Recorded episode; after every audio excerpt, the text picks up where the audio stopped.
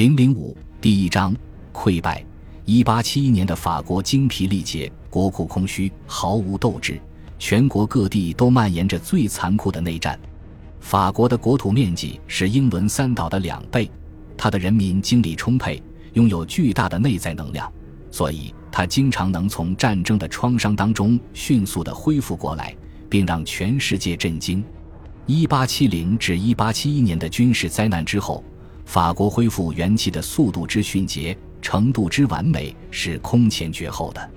战争遗留下来的创伤迅速消失了。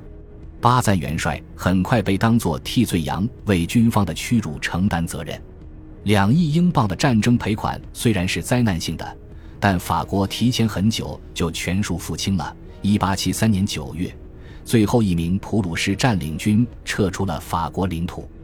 法国经济前所未有的繁荣起来。一八七八年，巴黎世博会向全欧洲宣告：曾几何时，那繁盛的第二帝国荣光再现，而且那光鲜的外表之下，实质上的进步更加坚实。国家复兴在法国陆军中表现得最突出。新一代具有献身精神的年轻军官，以自豪的精神面貌，大踏步替换下了第二帝国留着好斗的帝国式胡子的老朽们。这些年轻军官以斐迪南·福煦为代表，他在普法战争时还是一名十八岁的军校生，曾亲眼看见路易·拿破仑·波拿巴皇帝的军队步履蹒跚的败退经过梅斯城，整个法国陆军焕发出崭新的精神面貌，使之要洗雪最近军队荣誉所蒙受的耻辱。因此，新一代军官团迸发出了学习研究的热忱。一改旧日驻军生活中成天泡咖啡馆的空虚生活方式，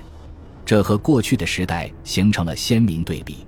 要知道，过去麦克马洪元帅曾威胁说，任何一名居然去著书立说、把名字放在一本书封面上的军官，都休想从我这里得到晋升。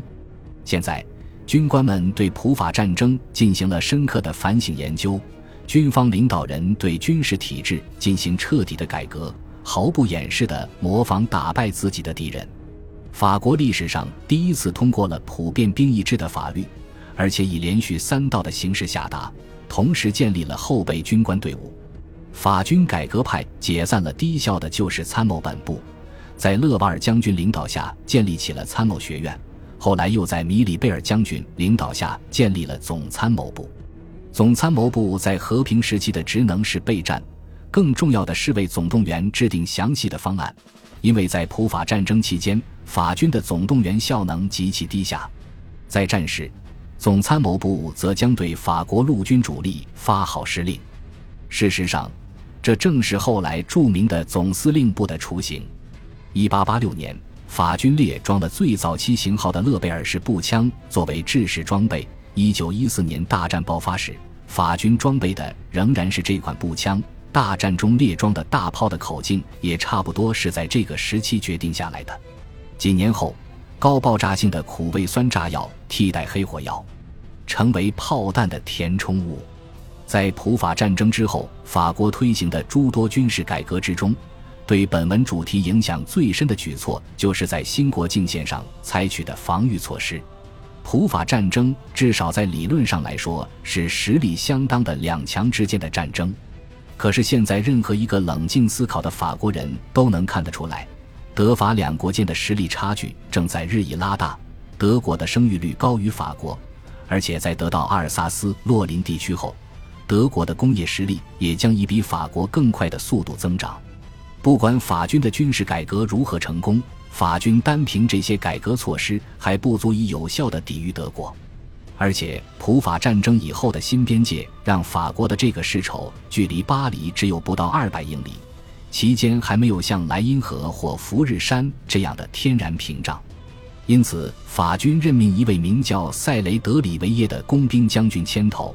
以史无前例的规模构筑起防御工事体系，只有后来的马奇诺防线才能超过他。德里维耶的防御体系不仅仅是一两座像梅斯那样的要塞城市的集合，因为普法战争证明这样的要塞只是隐藏着的陷阱而已。相反，他建造了一条或者说两条由深入地下的堡垒组成的棉亘防线。这个筑垒体系以靠近瑞士边境的贝尔福为起点，沿山势连绵延伸到埃皮纳勒，然后又从摩泽尔河谷的古老要塞城市图勒开始，再次沿莫兹河右岸的高地延伸到凡尔登。凡尔登以北是茂密的阿戈讷森林地带，再往北就是阿登山地，那里在当时被认为是侵略军大军不可能通过的地形。在图勒和埃皮纳勒这两个支撑点之间，德里维耶天才的故意留下了一段四十英里宽的被称为沙尔姆裂口的缺口，它就像城墙上流出的城门洞一样，目的是引诱德军入侵部队走这条路。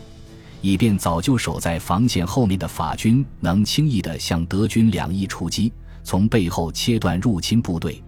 当然，比利时边境没有设防，只有像里尔和莫伯日这样几处孤立的要塞。整个防御体系的主要支撑点和关键始终是凡尔登。早在沃邦元帅的时代，甚至远溯到罗马帝国时期，这里就已经是设防的要塞了。色当大败后。法国陆军只用了十五年，就在攻防两方面都恢复了元气。这时，如果和德国再打一仗的话，法国有取胜的机会，而德国却开始躺在功劳簿上固步自封。俾斯麦自己曾说过：“一代人艰苦创业，下一代就一定会浪费挥霍。”他现在一边局促不安地回想着自己说过的话，一边无数次地掂量起在发动一场预防性战争的利弊。因为虽说法国的军事部署态势基本上是防御性的，但其内部不时传来的声音反映出，平静的表象之下，复仇的意愿隐藏得并不太深。法军军官在聚会时喜欢打保龄球，每当打到做成肥胖敦实的普鲁士士兵形状的球瓶时，大家都兴高采烈。而在国境线另一边，驻扎在梅斯的德国后备军人喝啤酒的杯子上。刻着“大炮轰鸣是我们的致意”这样挑衅性的铭文，还有些啤酒杯上刻着“应得的奖励，献给时刻警惕的保卫法德边境的战士们”。巴黎每一场舞会结束的时候，都会有穿民族传统服装的阿尔萨斯女郎出现，他们的表演总是会受到热烈的欢迎。德鲁莱德建立了一个激进的爱国者联盟。这位诗人在色当战役的时候，曾作为一名列兵在法国的北非朱阿福兵团中服役，现在则全心全意献身于点燃法国人复仇之火的事业。最后，还有以布朗热将军的言辞为代表的，不时爆发的狂热爱国情绪。英国驻法大使在1886年向国内做的汇报当中，不无讽刺地说：“共和国已经成立了十六年。”这差不多也是让法国人开始厌倦一种政府形式所需要的时间。我们看到，第三共和国的领导人们已经开始遵循法国历史上所有政客的惯例，无休无止地窝里斗折腾了。这位英国大使的评论还真是入木三分。巴黎和整个法国大部分民众的热情。一下子被时任陆军部长布朗热将军在法国国庆日龙上阅兵中骑在高头大马上的英姿所点燃，人民群众根本不问布朗热将把他们引往何处，就一股脑的把这位将军奉为偶像一般崇拜。